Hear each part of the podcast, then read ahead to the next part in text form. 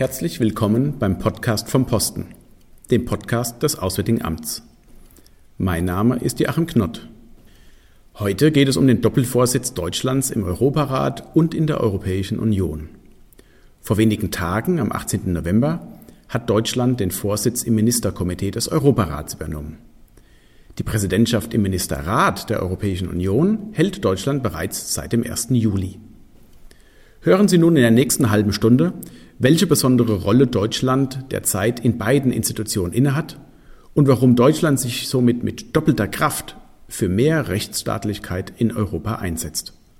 Dazu habe ich vor wenigen Tagen mit der ehemaligen Richterin am Europäischen Gerichtshof für Menschenrechte, Frau Professorin Nussberger, und mit dem Staatsminister für Europa im Auswärtigen Amt, Michael Roth, gesprochen. Corona-bedingt über das Telefon. Zunächst einmal herzlichen Dank, dass Sie sich heute die Zeit nehmen für unseren Podcast zum Thema deutscher Vorsitz in Europäischer Union und Europarat, doppelte Kraft für mehr Rechtsstaatlichkeit, Fragezeichen. Ich freue mich ausgesprochen, hierfür zwei Experten als Telefongäste begrüßen zu dürfen. Und falls ich Sie vielleicht zunächst kurz vorstellen darf, Frau Nussberger, Sie befinden sich gerade im schönen Köln. Dort haben Sie als studierte Juristin und Slawistin seit 2002 einen Lehrstuhl für Verfassungsrecht, Völkerrecht und Rechtsvergleichung inne.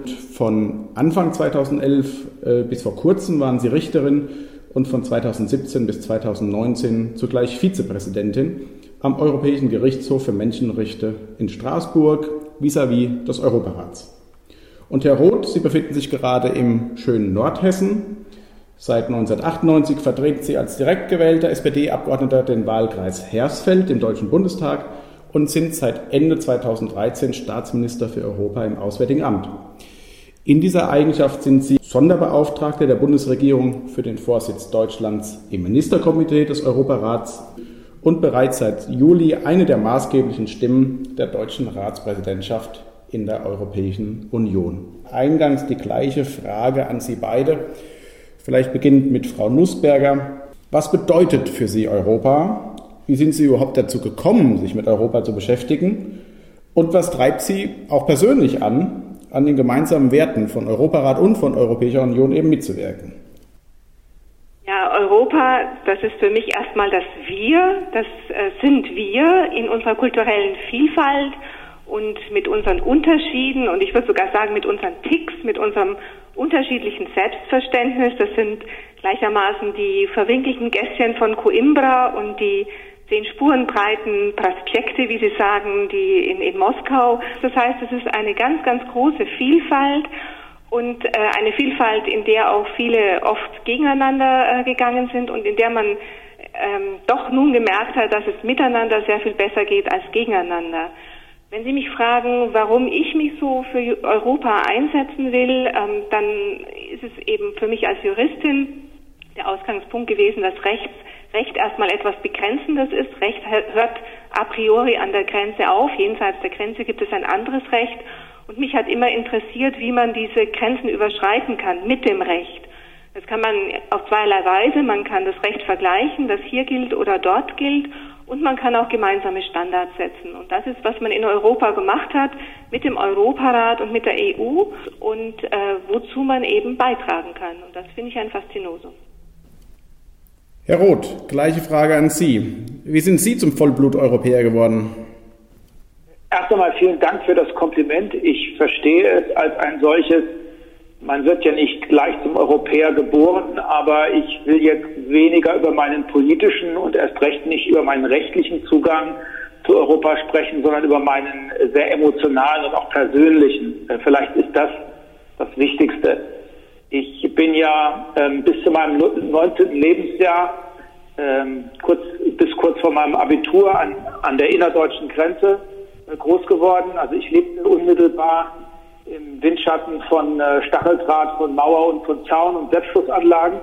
Und als dann im Herbst äh, 1989 die Mauer fiel, dann äh, war das für mich natürlich ein, äh, ein, ein einzigartiges und sehr emotionales Ereignis. Und für mich stand das immer im Mittelpunkt äh, von Europa. Also Europa als die Idee, die Mauern zum Einstürzen bringt, äh, die Zäune überwindet, die Menschen zusammenführt und die auch äh, Vielfalt als etwas Bereicherndes ansieht.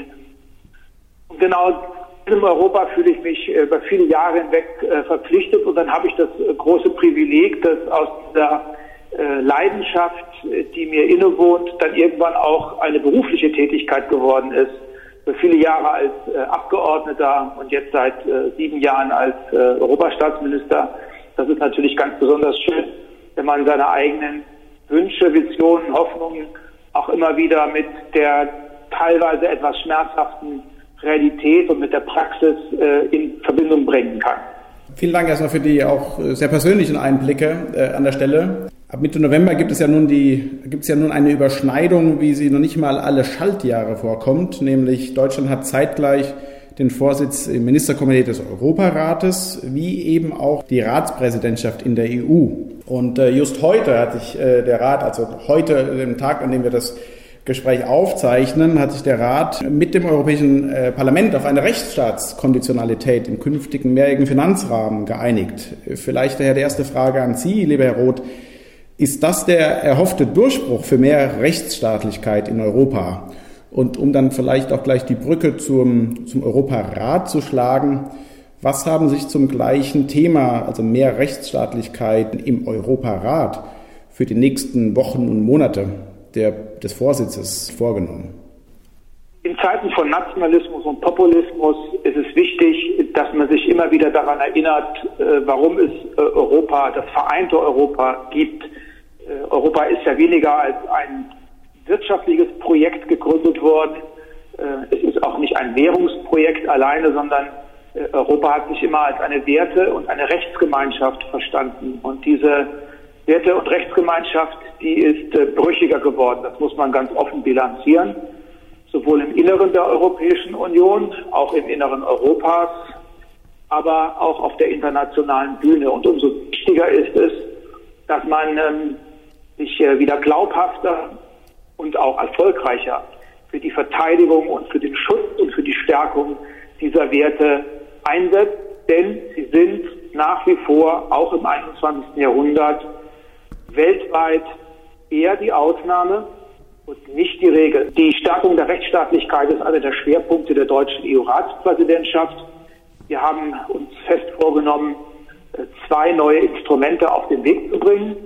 Das eine ist der neue Mechanismus zum Schutz der Rechtsstaatlichkeit.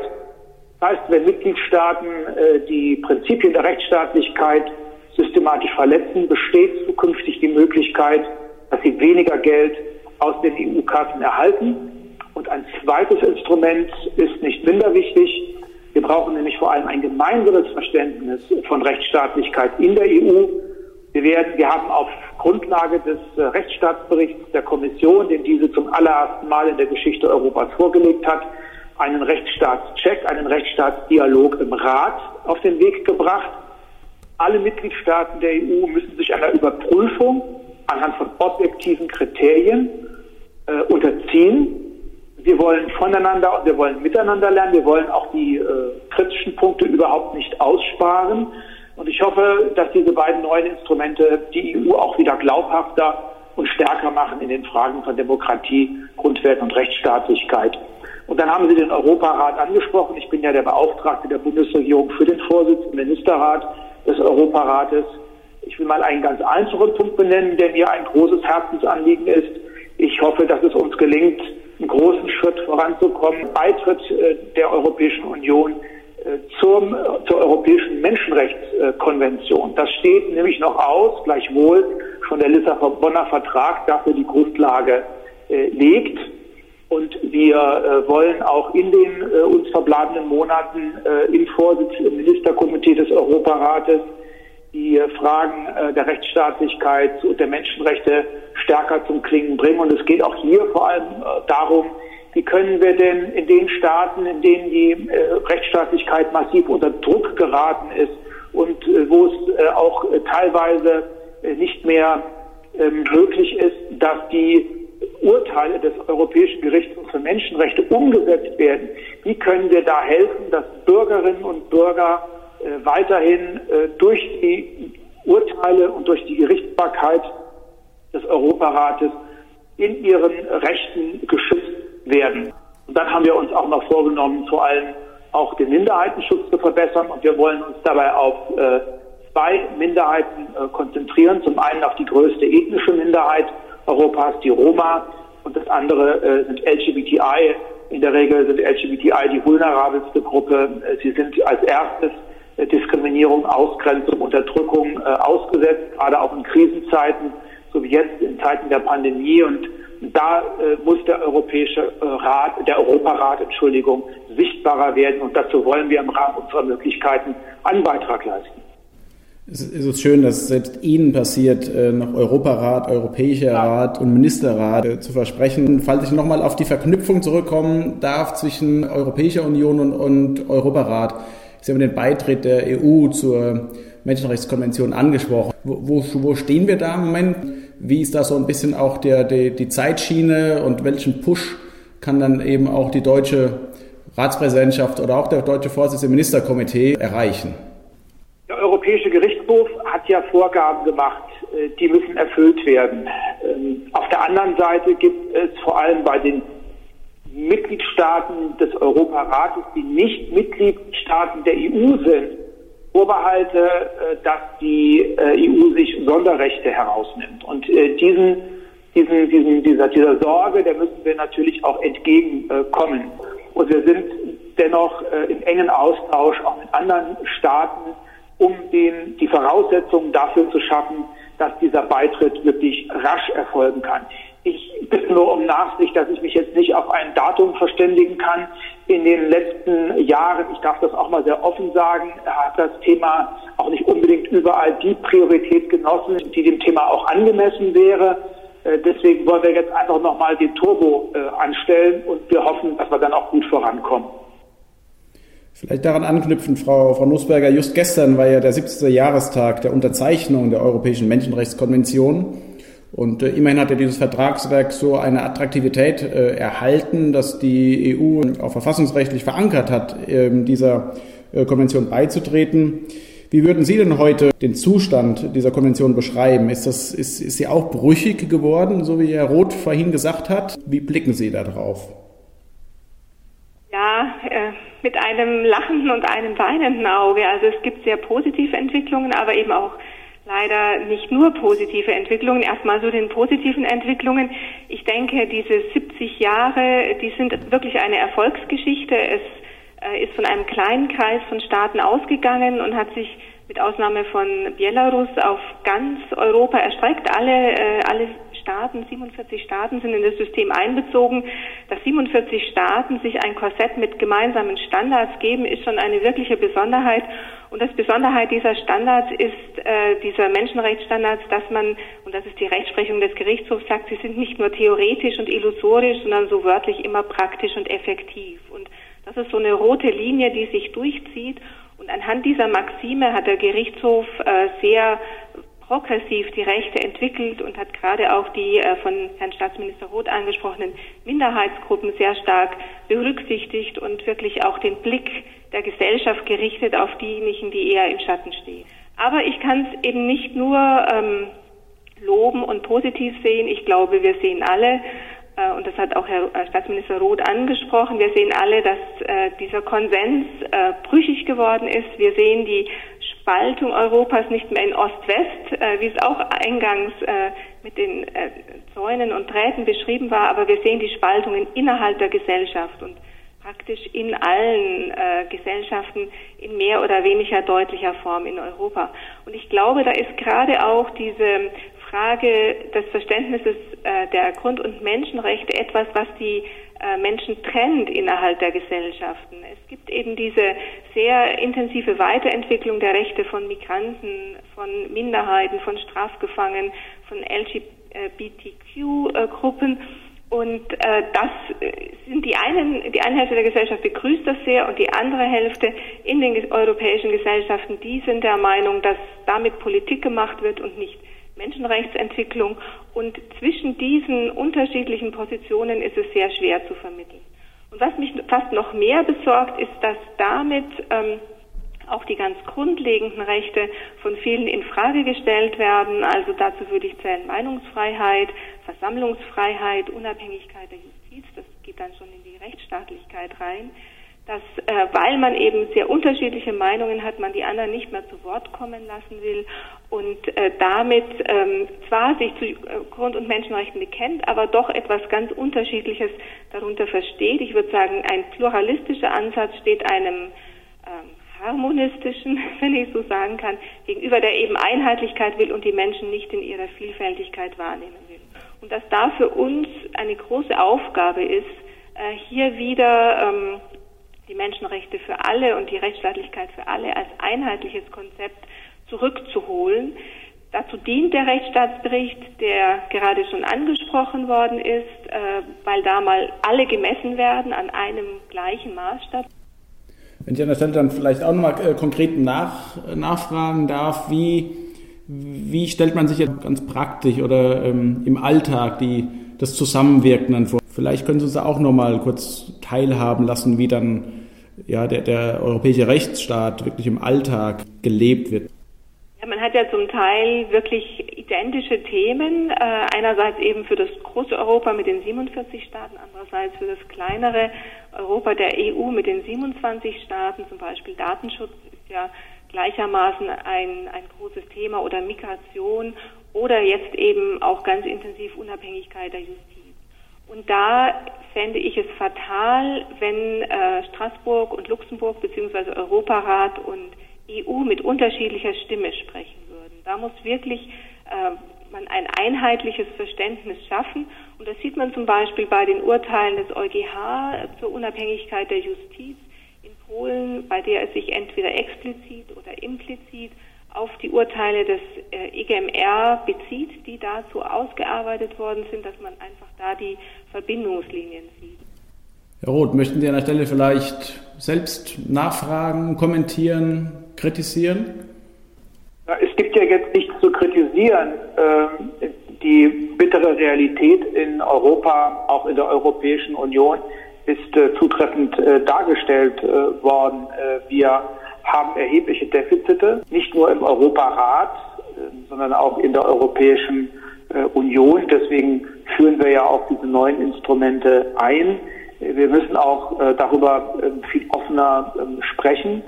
Ähm, das Thema Rechtsstaatlichkeit spaltet uns, es stärkt uns nicht, es eint uns nicht und das macht uns natürlich auch im Dialog auf der internationalen Ebene in Zeiten von Nationalismus und Populismus und Autoritarismus schwächer.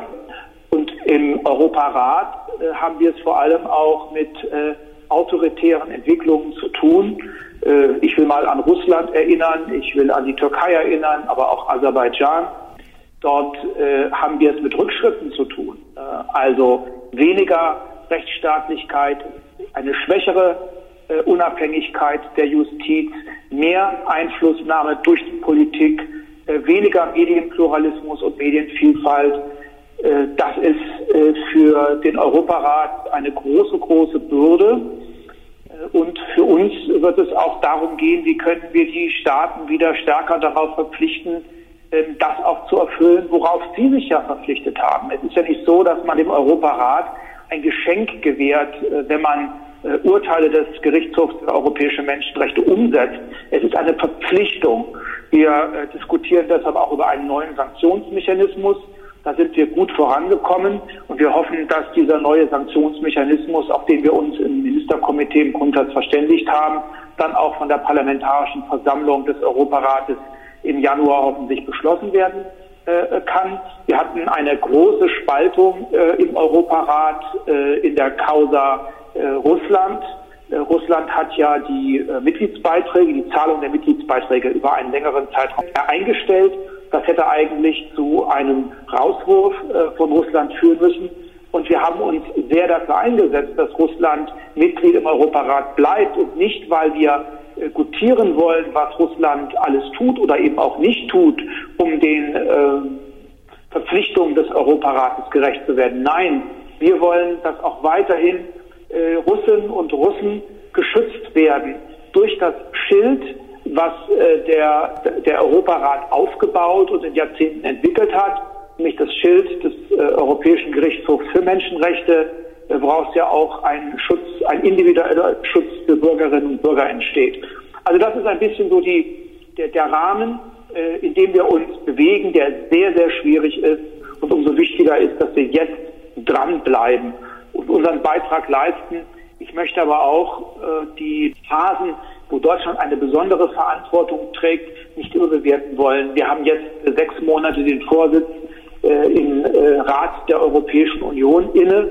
Äh, wir haben dann den Vorsitz äh, im Ministerkomitee äh, des Europarates, auch für ein halbes Jahr. Ähm, da kann man nicht alles von Grund auf ändern. Am Ende wird es immer maßgeblich auch davon abhängen, wie stark uns andere Partner unterstützen. Lassen Sie vielleicht noch kurz einen Moment bei, bei Russland bleiben. Frau Nussberger, wie haben Sie diese Debatte wahrgenommen? Ähm, das war jetzt ja schon mehr als brüchig. Das war ja schon wirklich knapp vorm Bruch. Und wie bewerten Sie jetzt vielleicht auch mit dem Blick darauf, dass, wenn ich das richtig äh, gelesen habe, fast jeder fünfte Fall vor dem Europäischen Gerichtshof aus Russland kommt. Wie bewerten Sie, dass äh, Russland eben weiterhin im Europarat ist und, und ja, Russinnen und Russen den Schutzschild genießen können, wie es äh, Herr Roth eben gesagt hat. Ja, das ist ja erstmal wirklich gut und das ist, was wir wollen, dass äh, die Menschen aus Russland sich an den EGMR wenden können und bis jetzt hat auch Russland die meisten Urteile tatsächlich zumindest teilweise äh, umgesetzt und den Betroffenen, äh, deren Rechte verletzt worden sind, Entschädigungen gezahlt. Also Geldbeträge in der Regel bezahlt und damit ja auch indirekt ähm, anerkannt, dass da etwas auszugleichen war. Also das ist schon etwas, was sehr, sehr wichtig ist und ähm, die äh, Zivilgesellschaft in Russland würde extrem leiden, wenn diese Brücke abgebrochen.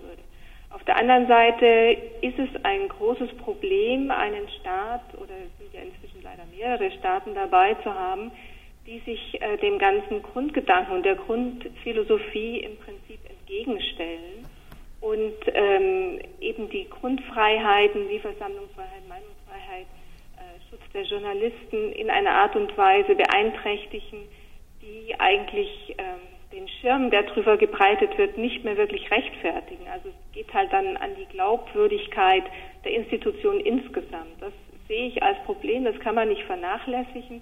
Man versucht immer da den Spagat zwischen beiden und, ähm, und bei Russland kommt noch hinzu, dass äh, Russland mittlerweile einen Mechanismus ausgearbeitet hat, um Urteile des EGMR nicht zu befolgen. Also das fing langsam an und hat sich dann verfestigt bis in die Verfassung hinein, dass sie eben dem äh, russischen Verfassungsgericht eine äh, rechtliche Möglichkeit geben, Urteile des EGMR die rechtskräftig sind, als nicht vollstreckbar in Russland zu bezeichnen. Das ist ähm, so ein grundsätzlicher Widerspruch, dass im Prinzip eine Antwort herausgefordert ist. Dieser Mechanismus wurde auch schon zweimal angewandt. Wie man damit umgehen kann, ist einfach extrem schwierig, weil es wirklich etwas ist, wo, was man jetzt Principled Resistance nennt, also eine auf Prinzipien gegründete Widerstandshaltung dem System gegenüber, das kann man nicht einfach wegstecken. Da muss man, da muss man sich damit auseinandersetzen. Aber leider hat man nicht eine wirklich gute Antwort auf die Frage. Und das kommt zu dem, was Sie beschrieben haben, noch dazu, zu dieser ähm, ja, politischen Problematik in der parlamentarischen Versammlung. Also es sind rechtliche und äh, politische Probleme, die man hier mit Russland als Mitgliedstaat hat. Falls ich einfach mal interessiert nachfragen darf, wie, wie kann man sich vorstellen, dass äh, solche Dinge eben auch, äh, sagen wir mal, im Richterzimmer diskutiert werden. Äh, lassen uns vielleicht ein bisschen teilhaben, einmal kurz hinter die Kulissen zu schauen. Werden solche, wie Sie ja gesagt haben, grundsätzliche Diskrepanzen und Differenzen auch zwischen den Richtern dann eben auch diskutiert? Wie wird diese Diskussion dann auch in den Europarat und in das, den Europäischen Gerichtshof für Menschenrechte eben hineingetragen und, und dort behandelt? Ja, also äh, einerseits als Richter äh, ist man ja ist man ja einfach nur verpflichtet, seine Fälle zu bearbeiten und zu entscheiden.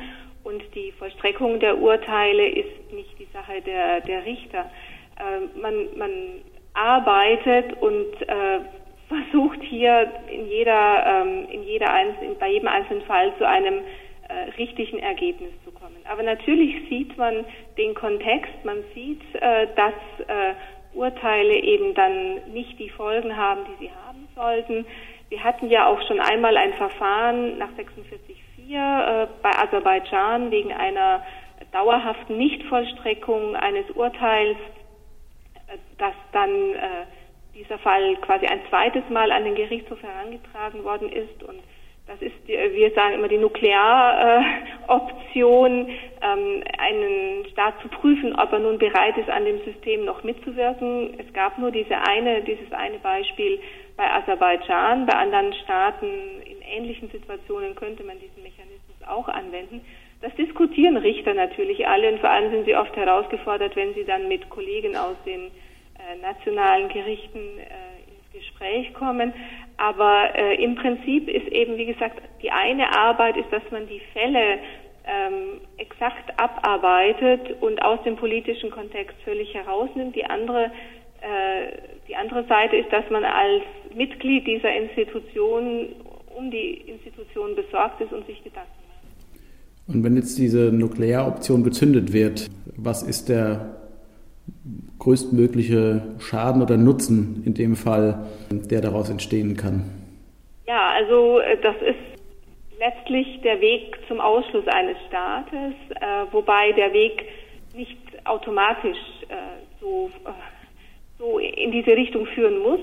Also es gibt die Möglichkeit und ich glaube, es ist einfach auch gut, dass es die Möglichkeit gibt, dass man nicht sagt, man ist ein zahnloser Tiger und man muss alles äh, akzeptieren, sondern wenn es ähm, also dieses, dieses Gespenst ist jedenfalls an der Wand, dass man auch ausgeschlossen werden kann. Gibt es denn auch Staaten, sowohl in der EU als auch im Europarat, die aus Ihrer Sicht eine echte Erfolgsstory darstellen? Herr Roth, fällt Ihnen da ein besonderer Staat ein? Wir dürfen, wir dürfen ja nicht vergessen, äh, was 1989 und 90 passiert ist. Hier ist eine kommunistische Diktatur die weite Teile Mittel- und Osteuropas beherrschte, zerstört worden. Nicht durch Einflussnahme von außen, sondern durch eine mutige, couragierte Bürgerinnen- und Bürgerbewegung. Diese Länder befinden sich seit nunmehr 30 Jahren in einer Transformation hin zu Demokratie, Rechtsstaatlichkeit, ähm, sozialer Marktwirtschaft, das ist nicht einfach und das hat vor allem auch den Menschen eine Menge abverlangt. Insofern möchte ich trotz aller Rückschläge und auch mancher Defizite, die wir derzeit zu Recht kritisieren, doch von einer großen Erfolgsgeschichte sprechen, weil diese willkürliche Teilung Europas überwunden werden konnte. Natürlich gibt es nach wie vor Befremdung und Entfremdung, aber das, was seit 1989 äh, für die Staaten Mittelosteuropas, auch für viele osteuropäische Staaten auf den Weg gebracht wurde, das ist beachtlich. Aber wir lernen eben auch, so etwas braucht Zeit und es gibt keinen Automatismus, dass den jeweils positiven Schritten in die richtige Richtung automatisch auch weitere folgen. Kurzum, wir müssen kämpfen, wir müssen arbeiten, wir müssen das verteidigen, was wir erreicht haben. Und das fällt uns zugegebenermaßen immer noch schwer, weil auch der Europarat ist ja in Teilen auch auf Konsens ausgerichtet. Im Europarat gehören jetzt mit Ausnahme äh, des Kosovo und vor allem mit Ausnahme von Belarus alle europäischen Staaten an. Ähm, das macht es natürlich wahnsinnig schwierig, auch das zu erreichen, was viele Menschen, vor allem auch viele NGOs, zivilgesellschaftliche Organisationen sich ja auch wünschen klare, äh, mutige äh, Positionierung. Äh, unser Kernproblem ist nur, dass diese traditionelle Sprache der Diplomatie in einer Zeit des Autoritären nicht mehr richtig verstanden wird. Weil einerseits äh, verstehen das viele Bürgerinnen und Bürger nicht mehr, also sie empfinden uns als zu zurückhaltend. Und die autoritären Regime, vor allem auch die autoritären Herrscher, die ja teilweise eine Rhetorik der Aggression, und äh, des Hasses pflegen und die äh, ihre Kampagnen auf Fake News aufbauen, die verstehen eine solche eher zurückhaltende Rhetorik auch nicht mehr. Ich glaube, dass da auch die Diplomatie in Europa, auch das, der, der, der Dialog zwischen den Staaten ähm, neu justiert werden muss. Und da sind wir, glaube ich, noch nicht so weit, wie wir eigentlich sein müssten, weil wir natürlich immer wieder darauf hoffen, dass wir zu der guten alten Zeit zurückkehren können. Aber die gute alte Zeit, die wird es so nicht mehr geben. Aber es besteht durchaus eine Chance, dass es eine gute Zukunft gibt. Aber die wird anders aussehen als das, was wir äh, in den vergangenen Jahren äh, äh, erlebt haben.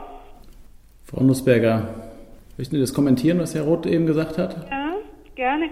Also ich finde auch, dass diese diplomatische Sprache, die den einen nicht weit genug geht und den anderen äh, zu weit geht, äh, dass die äh, problematisch ist. Als ich den Rechtsstaatsbericht las der Kommission, dann dachte ich auch, äh, wenn es da immer heißt Problem, Problem, Problem, äh, das ist mehr als nur ein Problem, was da angesprochen wird. Es kam mir so vor wie eine Feuerwehr, die sieht, dass es brennt und die beschreibt, dass es brennt, aber die nicht löscht. Also, äh, dass da manchmal mehr gefordert ist, ist sehe ich auch ganz so. Und ich denke, da hat der äh, Gerichtshof inzwischen auch einen ganz guten Ansatz entwickelt. Äh, der spricht schon Tacheles. Der sagt, da, der sagt, da ist eine Menschenrechtsverletzung, was ja schon eine heftige Aussage ist. Und dann hat er in der letzten Zeit, gerade bei den Staaten, die wir jetzt eigentlich äh, mehrfach angesprochen haben, hat er mehrfach den berühmten Artikel 18 verwendet. Artikel 18 ist praktisch ein Willkürvorwurf. Also dass es nicht nur eine in Anführungszeichen normale Menschenrechtsverletzung ist, eine Menschenrechtsverletzung, hinter der eine äh, bewusste staatliche Willkür steht. Ich denke, dass das schon ein Weg ist, einfach wirklich zu zeigen, ich lege den, den Daumen in die Wunde als Gerichtshof, äh, sage ich, äh, was ich sehe und, und welche Rechtsverletzung ich, äh, ich hier feststelle. Das heißt, wenn ich das, was Sie beide dargelegt haben, richtig verstehe, ist, dass sowohl jetzt auch in der Europäischen Union wie auch im Europarat der, der Instrumentenkasten eigentlich ausreicht, dass aber das eine oder andere Instrument nochmal neu justiert oder angespitzt äh, werden muss, aber eben auch richtig zum Einsatz kommt. Vielleicht noch ganz kurz zum Abschluss von, von jedem von Ihnen. Was war für Sie, äh, Frau Nussberger, das vielleicht das schönste Erlebnis als Richterin am Europäischen Gerichtshof? Das Schönste ist schwierig zu sagen. Bei neun Jahren hat man äh, sehr viele, sehr schöne Erlebnisse, insbesondere die Zusammenarbeit mit den Kolleginnen und Kollegen aus äh, 46 anderen Staaten, mit mir dann die 47. Äh, das war, äh, da war jeder Tag schön. Ähm, aber aus meiner Arbeit denke ich doch, dass man sagen kann, dass man manchmal das Gefühl hatte, dass man am richtigen Ort sitzt und richtige Instrument in der Hand hat. Wenn ich zurückdenke, beispielsweise äh, als die Regierung von Janukowitsch, die gesamte oder mehr oder weniger die gesamte Vorgängerregierung von Julia Timoschenko hat einsperren lassen. Äh, und dann hatten wir Fälle von praktisch allen Ministerinnen und Ministern und, und der Premierministerin aus der Ukraine auf unseren Schreibtischen liegen. Wir konnten die als Menschenrechtsfälle äh, bearbeiten. Da hatte ich schon das Gefühl, da kann man nun etwas tun, wo man sonst gesagt hätte, da kann man nur zuschauen und kann sagen, die müssen sich selbst zurechtfinden. Das fand ich, hat man so gesehen, wie dieser Menschenrechtsschutz dann äh, wirken kann, wie wir zu Verurteilungen gekommen sind, wie wir die rechtlichen Vorwürfe auseinandergenommen haben.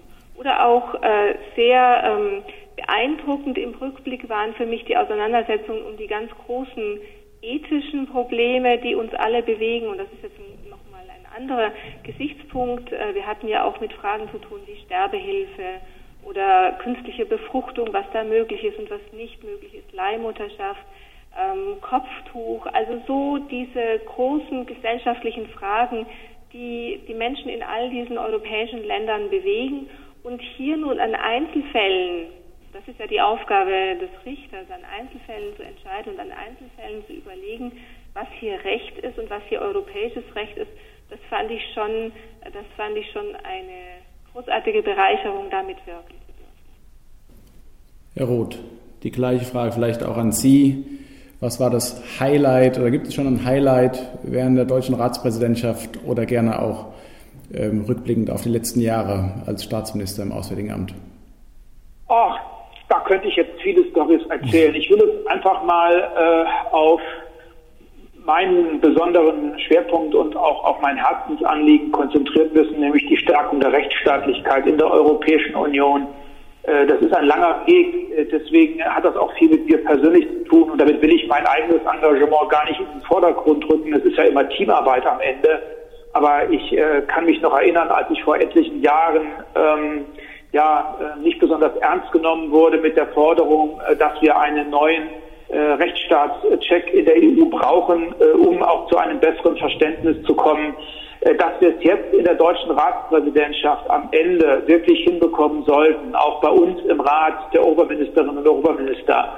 Zum einen äh, im Haushalt dieses neue Instrument zum Schutze der Rechtsstaatlichkeit verankert zu haben. Kurzum, bei Verletzung der Rechtsstaatlichkeit gibt es weniger Geld oder kann es weniger Geld aus Brüssel geben und zum anderen einen eigenen Dialog, einen eigenen Check eingeführt haben, dem sich wirklich alle Mitgliedstaaten der EU unterziehen müssen, ist das eigentlich ein großer Erfolg? Und das gehört mit zu den schönsten, weil äh, so bin ich halt als Politiker, natürlich zählen die Träume, natürlich zählen die Wünsche, äh, man kann auch immer alles besser machen, äh, aber äh, in einer Welt und in Europa beides ist nicht ideal. Es ist auch wichtig, dass man immer wieder schaut, dass man praktisch vorankommt. Und das ist diese berühmt-berüchtigte Politik der kleinen Schritte und ein paar Schritte in die richtige Richtung äh, genommen zu haben, äh, auch in der Gewissheit, dass ähm, die, die einem nachfolgen, ähm, das nicht mehr so einfach äh, kaputt machen und in Frage stellen können.